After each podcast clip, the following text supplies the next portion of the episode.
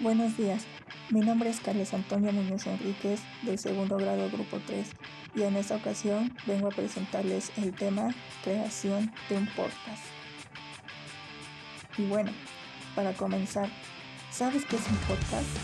Un podcast, un podcast es una pieza de audio con una periodicidad definida y vocación de continuidad que se puede descargar en internet un podcast no deja de ser un tipo de contenido, como un post o un ebook, pero en forma diferente, como las siguientes características que voy a mencionar.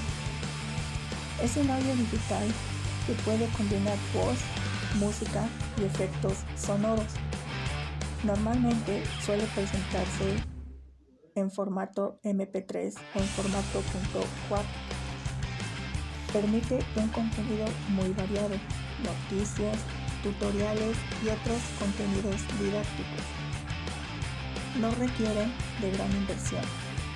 En este caso, muchas veces los podcasts se utilizan para un guion de radio y muchos lo utilizan como un fin para entretenimiento. A continuación te daré unas recomendaciones que puedes hacer para implementar tu propio podcast. El paso número uno es que tengas listo el tipo de contenido que vayas a presentar en tu podcast y hacer un guion en una libreta o en una hoja.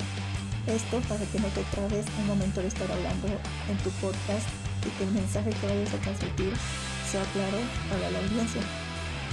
Trata de escoger música y sonidos sonoros que representen los efectos que vayas a presentar en tu podcast.